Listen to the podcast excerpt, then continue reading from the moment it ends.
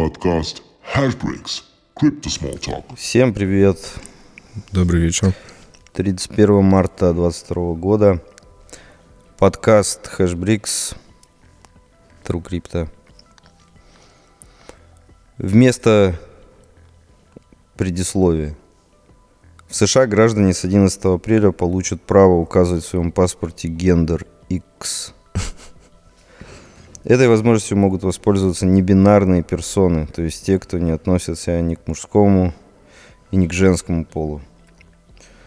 По мнению госсекретаря США, это станет вехой по улучшению качества обслуживания американских граждан, независимо от их гендерного самоопределения.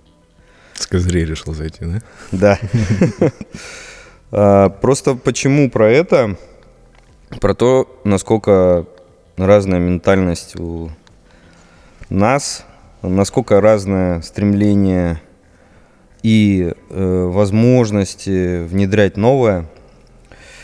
И в обычных вещах, связанных в том числе с миром финансов, с миром крипты, это тоже, собственно говоря, проявляется.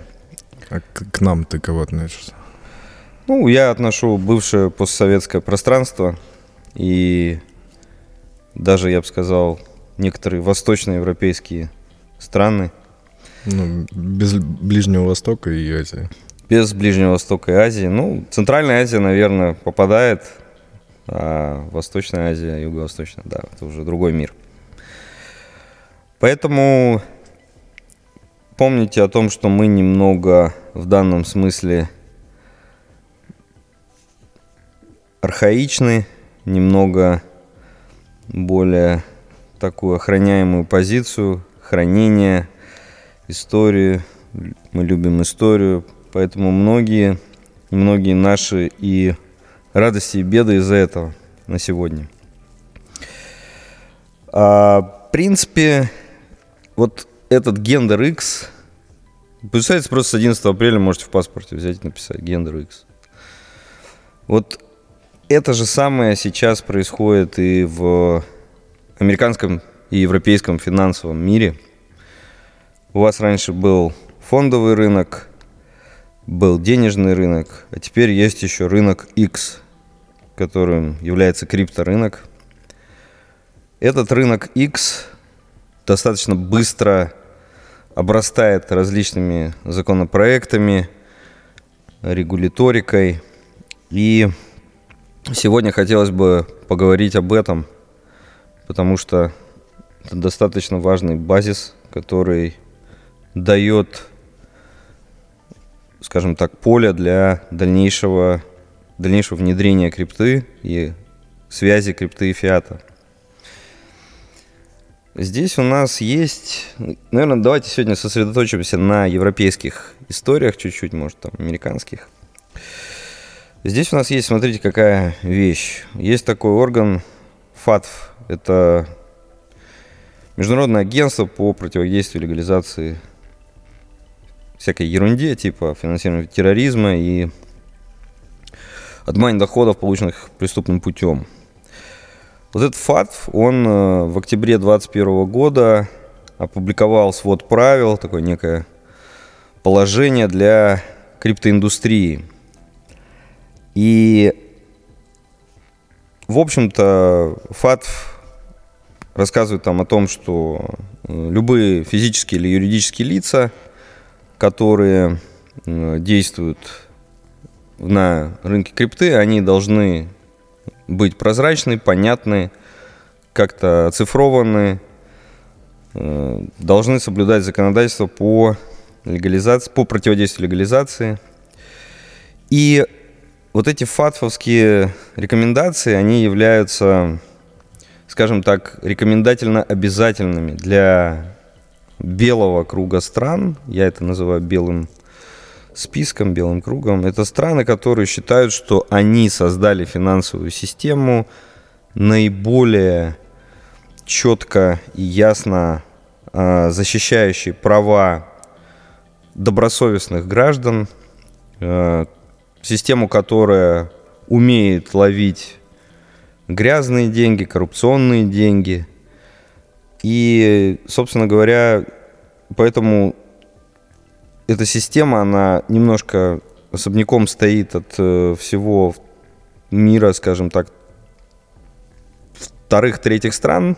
Вот у нас есть белый список, есть серый список, а есть совсем черный список, на который в итоге делятся сегодня страны в мире, исходя из той же классификации ФАТФ. Вот Россия там до некого, некоторого времени, она была в белом списке. Да, потому что мы э, принимали все положения, которые ФАТФ предлагал. Наш центральный банк э, делал свои э, положения на основании тех документов, которые присылал ФАТ в том числе. И до конфликта на Украине мы считались абсолютно нормальным, белым с точки зрения противодействия отмывания доходов, полученных преступным путем и финансирования терроризма государством. Но после конфликта мы стали разрывать привычные связи, и сейчас, я так понимаю, что нас уже относят к серому, к серой зоне. Это зона, в которой э, возможны какие-то допущения и отступы от нормальных, нормальных, по мнению там, Европы и США, правил. И с серой зоной можно вести дела, но дополнительно нужно изучать их на предмет вот, чистоты, скажем так. В эту же серую зону, кстати, с недавних пор попали и э, Арабские Эмираты, и значительная часть ближневосточных государств там же находится по причине того, что они разрешают некоторые вольности, которые там европейские ребята и американцы вроде как не, раз, не э, разрешают. Вроде как. Но у Европы, у США есть какие-то там условно песочницы, особенно в США, типа там штата Делавер, где вы можете более, скажем так, свободную в плане финансов, в плане крипты вести деятельность. В общем, так или иначе, вот в октябре прошлого года ФАТФ публиковал этот свод правил, и свод правил этот, э, в принципе, при, приводит к тому теперь, что Европа и США, они дальше движутся по пути имплементации этих правил в свои э, финансовые системы. На за прошедший месяц, вот март, да, мы, там, понятное дело, больше внимания обращали на какие-то кризисные явления, связанные с конфликтом на Украине. Но прошли, прошло достаточно важное событие. 15 марта в Европе Комитет по экономике и валютным вопросам Европарламента, это ИКОН он называется, принял законопроект о регулировании криптовалют, ну, называется он сокращенно МИКА, Markets in Crypto Assets. Кстати, они его приняли быстрее, чем планировали, потому что, видимо, рынок бумирует, да, и запрос общества растет на регуляцию этого дела – они собирались принять в 2024 году, но вот уже 15 марта. Приняли этот законопроект, который является таким, знаете, большим 170-страничным документом, в котором говорится о том, что такое вообще криптовалюта, кто может заниматься какими операциями, связанными с этой криптовалютой, как происходит там, как должно происходить э, идентификация должна происходить, как должна происходить торговля, какие должны быть лимиты, Устанавливаются, кстати, требования к капиталу профессиональных участников, которые в Европе, ну, на территории Европейского Союза должны, могут, точнее, осуществлять деятельность по э, сервису, связанному с криптоактивами. Там варьируется от 50 тысяч евро до 150 тысяч евро. Например, смотрите, если у вас есть 50 тысяч евро, вы можете зарегистрировать консалтинговую фирму, фирму по криптоактивам – или, кстати, э, как индивидуальный э, предприниматель, что ли, как у нас это называется, тоже предоставлять консалтинг, ну, только э, тоже иметь капитал этого своего ИП 50 тысяч евро. Да, я почувствую разницу. Вот у нас любой человек может там пойти в России. Ну, это единственное требование к профессиональному участнику такого уровня. Нет, нет, это я вот сейчас просто говорю про, про то, что э, капиталы, там, там даются дефиниции капиталом, понятно, что там куча требований, которым он должен соответствовать, начиная от структуры и заканчивая внутренними документами, которые он должен разработать. Ну, я вообще тут про капитал говорю. Вот, 50 тысяч евро. И ты можешь говорить, делать, давать советы, давать советы, да? Ри- э, получать и трансмитить, ну, то есть переводить криптоактивные ордеры, то есть заявки. 50 тысяч евро тоже, пожалуйста, выложи, чтобы у тебя было. А, обменивать на фиат. Любимое занятие русских ребят э, по крипте, которые да, занимаются у нас. 150 тысяч евро должен быть капитал. А, И э, там криптоплатформа, криптотрейдинговая платформа тоже 150 тысяч евро. Кастади и администрация криптоактивов, то есть это депозитарий, ну, по, по сути, хранение, да, там немножко, немножко проще, 125 тысяч евро. Ну, в общем, на русские деньги, имея 15 миллионов рублей, вы можете зарегистрировать в Европе, э, ну, в общем-то, вполне легальную контору по обмену фиата на крипту. И дальше, в зависимости от законодательства местного, который может еще уточнять какие-то вещи, например, там в Литве там одно, в UK другое, во Франции третье, да. Ну, в общем, в целом, э, вот, вот эту, эту фирму зарегистрировать, иметь банковские счета, это в будущем. Сейчас это, это пока еще не утверждено в будущем. Это законопроект. Да, это, ну, скажем так, это закон, закон, который принят вот этим эконом, но он дальше улетает туда выше, в Европарламент, в Евро... Короче, еще там какие-то два органа, которые выше. Ну, скорее всего, они к 2024 году его примут. И то есть это настанет э, конкретно упорядоченный, э, то есть процесс, процесс будет более упорядочен, чем он сейчас есть и по бриджу фиат крипта, и по обмену, и вообще по регулированию всей этой истории. Вот. А, в принципе, круто. А какая, вот, извини, перебью, классификация в итоге у всей этой крипты? Что это? Это, Ну, собственно говоря, это... это товар, актив. Слушай, там есть, есть какие-то... Вот сейчас я, если найду... Сейчас просто по-английски. Значит, смотрите, криптоактив. Цифровое выражение стоимости или прав, которые могут перемещаться и храниться электронно, используя технологию распределенного реестра или схожую технологию. Это вот понятие криптоактива. мгм. Что такое распределенный реестр? Тип технологии, который поддерживает распределенную запись или зашифрованную запись. Мгм. Ну, блокчейн. Да. А, ну, кстати, нормальные определения а, такие, которые уже появляются.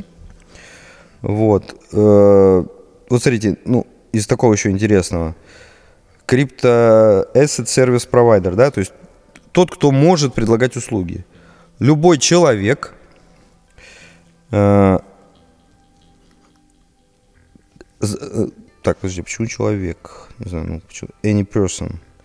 Ну ладно, в общем, э, любой человек, занятие которого или бизнес – это предоставление одного или больше, одной или больше криптовалютных услуг третьей стороне на профессиональной основе. А, ну здесь имеется в виду person, здесь, ну, в смысле, лицо, то есть это может быть и физическое, и юридическое лицо, вот. Э, Ну, то есть, в принципе, если вы кому-то даете бизнес, связанный с криптоактивами, вы уже являетесь CASP, Crypto Asset Service Provider в Евросоюзе. А, собственно говоря, вот, э, ну, достаточно понятное определение. Также даются определения utility токенам, токенам, связанным с активами, вот то, что сейчас диджитализация, да, происходит. Не будем их всех э, все называть, ну, в общем, вполне себе э, серьезный документ. Ну, собственно, бог с ним. Делают и делают. К 24 году, наверное, точно, наверное, точно все это издадут и узаконят. Вот еще что интересно, смотрите, они вместе с этим документом а, добавляют разные сопутствующие, в разные сопутствующие акты а, информацию такую, которая немножко ухудшает, скажем так, ландшафт для криптобизнеса. В частности, у них есть такой регламент обмена информацией между контрагентами при переводе средств. Сегодня это, конечно же, в основном связано было с фиатом. Ну, то есть, когда там а, один а, чувак в Европе переводит другому, тот, через кого он это делает, должен об этом сообщить регулятору. Там есть минимальная сумма, это 1000 евро, после которой обязательно сообщать. А, Кстати, для крипты, э, принципе, решили 1000 евро не ограничиваться, а сделать минимальную сумму 0 евро. То есть даже если вы переводите 1 евро в крипте от одного человека к другому, это попадет в какой-то датасет, в реестр, который улетит регулятору. Неизвестно зачем такие маленькие суммы в крипте будут дополнительно изучаться регуляторами, или могут изучаться ими. Но, тем не менее, вот здесь вот то, что сейчас предлагается, это прямо все криптотранзакции репортить на свои центральные банки. Ну, на, на свои регуляторы, которые подотчетны Европейскому ЦБ. А, кстати, еще что очень важно вот в этом документе по обмену информацией, была э, такая история, что они хотели, там есть у них ястребы определенные в Европе, которые там сильно против э, крипты и битка. Они хотели запретить майнинг. Э, то есть там э, хотели, скажем, это было описано как транзакции с proof of work э, блокчейнами запретить. Но, насколько я понял, там совсем немного было в этом иконе таких ребят, и они были в меньшинстве, поэтому в итоговый законопроект, кстати, по нему будут завтра голосовать, в итоговый законопроект вот этого регламента обмена информацией, он не попал, и биткоин а, не попал ни под какие запреты, соответственно. Это очень важно, это очень важно. Возможно, кстати, в том числе интерес к битку в последнее время, который вырос в целом и который отображается в курсе, в том числе может и этим поддерживаться.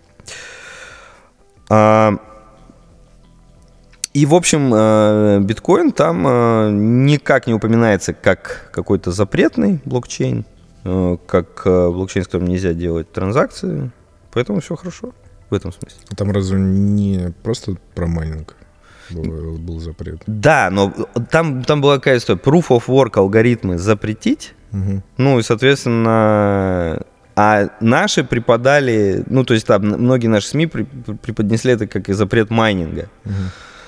Ну, не знаю, в общем, э, именно, ну, наверное, если э, запрещены транзакции, any transactions там, с такими блокчейнами, может и майнинг бы запретили. Ну, в общем, в любом случае, к счастью, этого не состоялось.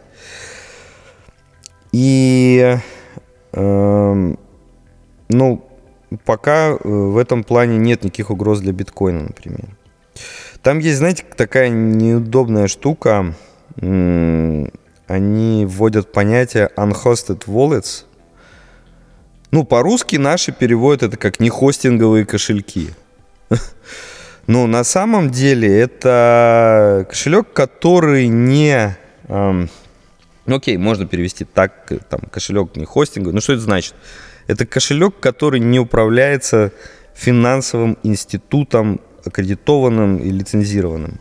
Не верифицирован, в общем. Да, неверифицированный кошелек. Вот, ну, типа там, вот Binance, вот ваш кошелек на Binance, это, наверное, бы- был э, верифицированный кошелек, потому что м, э, Binance получает э, в Евросоюзе э, там, э, ну, там делает свои представительства в разных странах, и как, как-то, как-то, я так понимаю, будет получать ту или иную степень э, э, офици- официозности.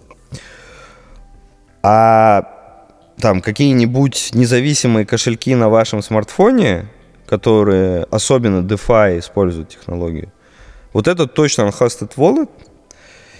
И сейчас, кстати, тот законопроект, который завтра будет, раз- э, они будут голосовать по нему, в нем есть запрет на транзакции с unhosted wallets. То есть вы не сможете, обладая кошельком независимым, который не регулируется финансовым институтом, оперировать в Евросоюзе, если этот будет принято в этом регламенте. Это достаточно важная фигня. Вот. И по факту, окей, хорошо, всегда есть вопрос, как там это будет э, отслеживаться, да? Не, ну там есть просто вообще какой-то механизм, как вот кошелек из unhosted превращается в hosted. Ну, он должен... э, Ну, то есть будет какой-то сайт, грубо говоря. Нет, он должен раниться, ну, то есть управляться лицензированным финансовым институтом. Ну, хорошо, это же, ну, любой человек, который пользуется э, криптоактивами, он может создавать таких миллион кошельков. Ну, условно, да? Ну, Там, грубо говоря, на каждый прием битка э, но- новый кошелек. И, Нет. и вот ему что делать? не, не, окей, ты, ты должен пойти в лицензированное финансовое учреждение и там его открыть. И тогда это все будет по закону. Ну хорошо, открыл ты там кошелек. Ну, ты же будешь туда переводить все равно с unhosted. Вот все, сори. Ну, вот ты ничего не сможешь делать с unhosted. То есть, э, ну, в их интерпретации и первоначальный день, ну, и пер- первоначальная крипта, и, которую ты, наверное, покупаешь за фиат, она сразу должна заходить на кошельки, которые управляются фининститутами. А все, что было до этого, это вот уже А не вот, считается. а вот, кстати, вопрос. Слушай, там потом по-любому будут какие-то amendments, Ну, там... Никаких механизмов на данный момент Не, не, сейчас нет, предоставляют. сейчас нет, сейчас нет, да. Это открытый вопрос. Да, это открытый вопрос. И, кстати, вот этот регламент, то, что его икон утверждает, голосует по поправкам, он опять же потом уходит на уровень Европарламента и куда-то там ну, выше, и по нему тоже еще могут быть правки, даже если комитет на своем уровне его утверждает в таком виде, потом на самом Европарламенте он может быть изменен. Там у них свои какие-то процедуры. А, В общем, ну, э, вот это как раз э, достаточно серьезный удар по DeFi э, сегменту, DeFi кошелькам и платформам, потому что они-то как раз в их понятии являются unhosted. И в то же время в этой же Мике, который я до этого говорил, э, это который более обширный законопроект, они говорят о том, что существуют DeFi платформы и DeFi кошельки. И вот это вот противоречие непонятно, как будет убираться, но, э, но, но, ну, в общем, оно существует. Вот.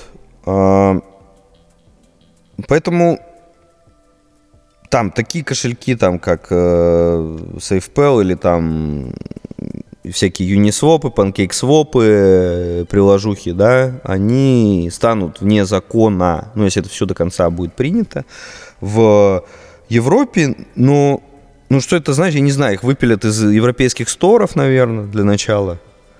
А а транзакции, которые вы будете делать с гражданином Евросоюза из своих вот этих вот э, application ов, э, с кошельков, там, которые у вас в DeFi открыты, ну, они будут как-то дополнительно блокироваться или что-то. Ну, то есть непонятно техническая дальше составляющая запрета. Ну, и плюс, в моем понимании, это все работает ровно до тех пор, пока тебе требуется выход фиат. Да, да, да, да, да, кстати. Соответственно, если э, идет спрос на Если крипта крипта, ну, ну, ну, ну ну, слушай, крипта товара, я имею в виду, когда уже люди будут готовы там продавать вещи. Ну, не знаю. Я сейчас, да, конечно, они делают вот весь упор на то, чтобы вот этот бридж крипта фиат был максимально белый и прозрачный. А, а можно ли будет в Евросоюзе покупать товары с децентрализованных кошельков? Не знаю. Не знаю. Надо смотреть, что там на этот счет сказано. Ну, наверное, нет, потому что товар покупаешь, потом этот товар продаешь за фиат, идешь там за угол.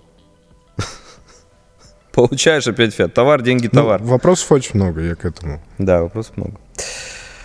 Смотрите, дальше. У нас есть такое, такая замечательная страна, как Великобритания. Она идет своим путем здесь. И у нас с декабря 2020 года на территории Великобритании функционировал временный режим регистра- регистрации криптовалютных компаний. С завтрашнего дня он перестает действовать. Вот э, вот в этом временном режиме их регулятор публиковал 100, 100 да, э, компаний, которые могли осуществлять деятельность, связанную с криптоактивами. А сейчас он опубликовал, что с 1 апреля там всего получается 33 компании.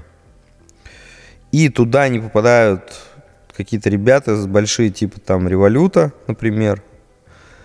А, ну и, собственно говоря, типа, ну, сейчас там ходят слухи, что революту, наверное, разрешат пока на времен, продлить немного временный, вот старый регламент и на нем поработать, там, месяц-два.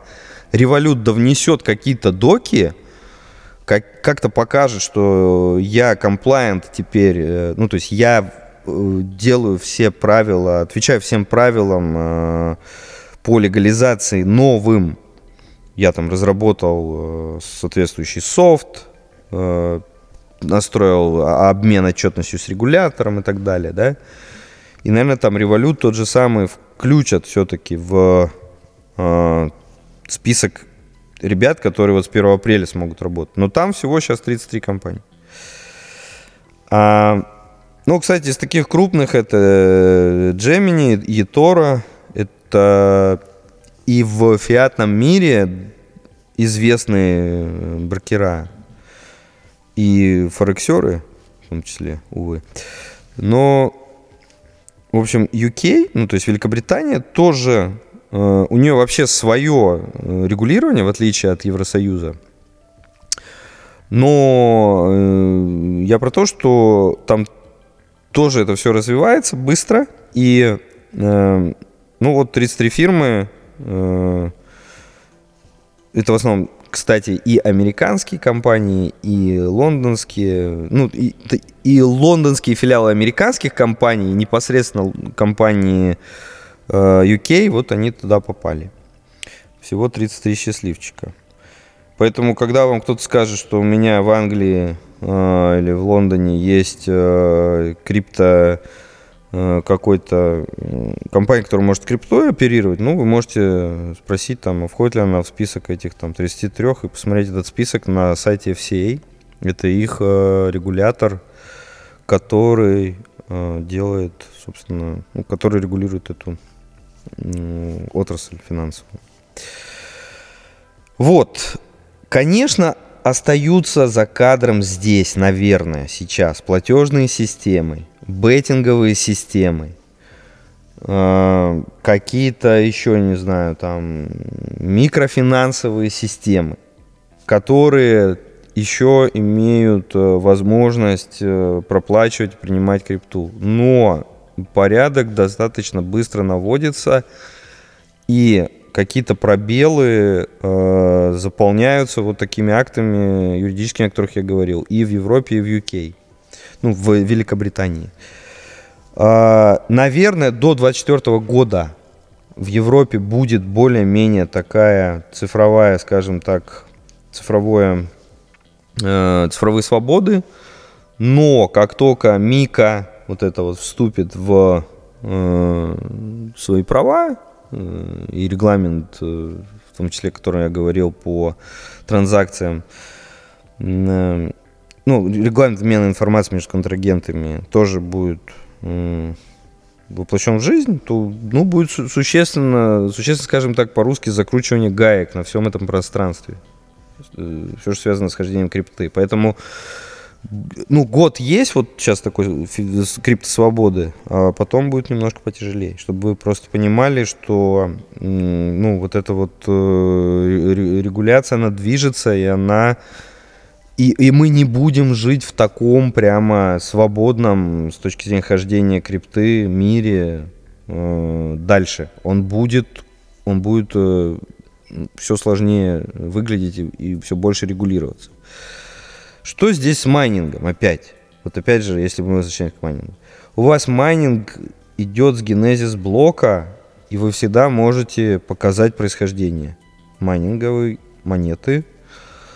Помните, наверное, мы уже с вами разговаривали о том, что пока нету премии за чистый биткоин, который пришел вам с генезиса.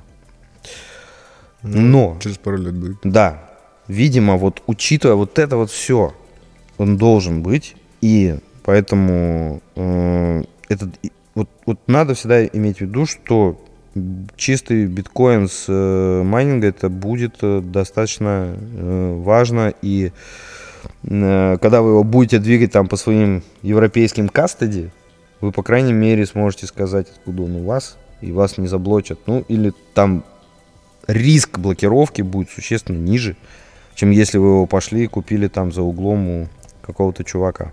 Короче, грянет э, времена э, обеления криптовалют. Да, да, да, да.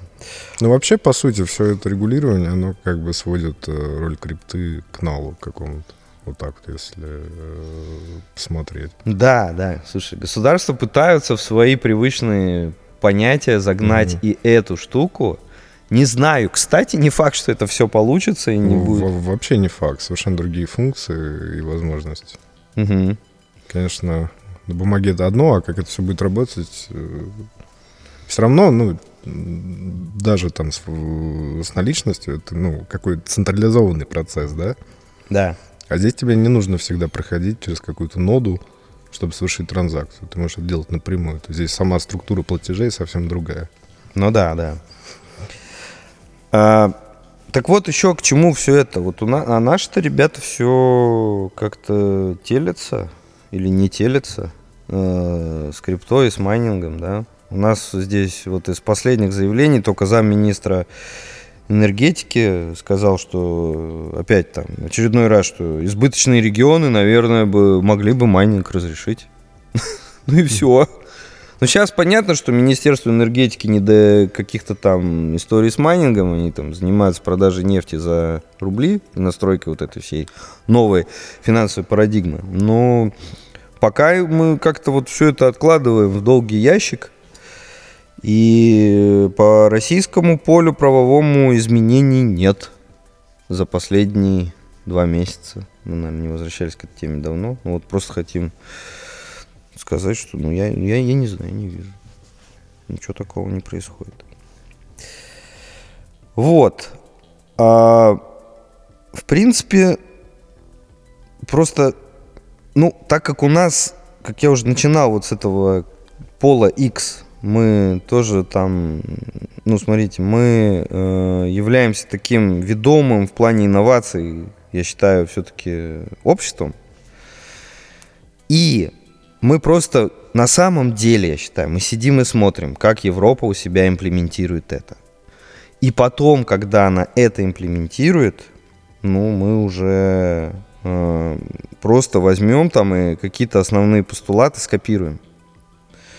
Сначала смотрели на штатов, на штаты, Да. теперь ждем Европу. Ну, а Европа это совсем мы практически. У Штатов там-то свой путь. А Европа это вот, вот, вот рядом. Хотя или была рядом. Не Сейчас, знаю. сейчас Еще, непонятно. еще вопрос. Непонятно, кто, кто ближе. Вот. А, а, а, кстати, вы насчет Штатов. Э, Там Байден не устает выпускать новые указы, ну, которые, естественно, приносят там какие-то умные люди. А, вот из последнего там выпустил он 9 марта новость была, что он выпустил указ, предписывающий федеральным агентствам коорди- координировать все усилия, связанные с криптовалютной индустрией. Определяют они шесть ключевых приоритетов. Защита потребителей, финансовая стабильность, незаконное использование. Вот смотрите, дальше четвертый приоритет очень круто. лидерство в мировом финансовом секторе. То есть мне очень нравится, что... И, и, кстати, европейцы тоже пишут про это, что для того, чтобы сохранять компетенции и для того, чтобы сохранять лидерство. И США тоже, вот лидерство в мировом финансовом секторе, провозглашают как ключевой приоритет. Доступность финансовых услуг и продвижение инноваций. Вот это вот этот новый указ э, предписывает регуляторам рассмотреть воз, возможность, выгоды и риски выпуска цифровой валюты, там в том числе валюты Центрального банка. И Министерство финансов у нас в США должны подготовить отчет скоро о будущем денег и платежных систем. Э, может быть, из него мы что-то почерпнем. Ну, а вот из такого практичного, практического применения сейчас вот э, в Штатах комиссия по ценным бумагам и биржам рассматривает новые рекомендации для инвестиционных консультантов и компаний касательно цифровых активов. Ну, что там за рекомендации, сейчас вам не скажу. Наверное, в следующий раз по США мы по регулированию штатов отдельно сделаем э, время. И, кстати, надо будет Ближний Восток тоже посмотреть, потому что э, тот же Binance, он э, такой как первооткрыватель, э, там и в Бахрейне зарегистрировал свое представительство, потом в Дубае все-таки зарегистрировал, по-моему, во Фризоне. А, и в Эмиратах прям там сильно, достаточно быстро развивается э, регуляторика, э, поэтому надо вот э, нам будет в следующий раз США и Ближний Восток отдельно проговорить, посмотреть, что там по э, регуляторам. Ну, в целом такое ощущение, как будто после 24 февраля все вот это вот крипто правовое поле начало как-то усиленно работать. Нет у тебя такого ощущения? Да, да, да согласен. Ну и, конечно, оно будет усиленно работать, потому что русские деньги пошли в крипту и пошли туда, увы, утекают из страны. А... Многие могут смотреть на это как альтернативу. Ну, да. Ну, ну и поэтому еще сейчас тоже в нашем обществе градус интереса опять вырос к этому. Э, ну и деньги, которые утекают на Ближний Восток, конечно, в виде крипты, конечно, они сейчас э, тоже и у них подстегнут дальнейший интерес э, к регулированию этой истории. Но, кстати, вот мы начинали с этого, я говорил, Дубай попал в серый список. Он попал теперь в серый список ФАТФа, как страна, которая не всегда правильно э, отслеживают вот эти вот незаконные транзакции. И... А кто изначально в белом списке? Штаты, Канада и западные центральные страны Европы? И ну, все? ну, весь Евросоюз, весь. Угу. США, Канада, Австралия, Новая Зеландия, Великобритания, ну, Израиль, по-моему. Вот. Ну, то есть там золотой вот этот вот миллиард, он там. Угу. А, Китай, кстати, тоже там. Белый, да? Вот. А ребятки все остальные, ну, сори, там, вы серые. Ну, Россия была там. Ну, сори, нас исключили. Увы. Но я говорил в предыдущих выпусках, что к чести нашего ЦБ они очень сильно зачистили всю эту черноту по банкам. И мы находились в этом списке, ну, заслуженно. А сейчас непонятно. Сейчас непонятно. Сейчас у нас НЭП 2.0, скорее всего, начинается, да? И когда у тебя НЭП, э, разрешены... Больше вольности разрешено. Ну, тут не до белых списков, тут бы до прокорма. Поэтому сейчас мы в сером. Вот, такая история э, с регуляторикой. Такая история с инновациями. А, из последнего, что еще по блокировкам, ничего, опять же. Опять ничего по блокировкам. Все, все крипта, крипта функционирует. И, наверное, пока мы перестанем освещать историю с блоками, ну, ничего нового там не происходит. А, поэтому Ну, пока все. На этот счет.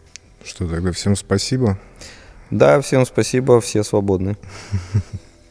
Все, доброго вечера. Пока.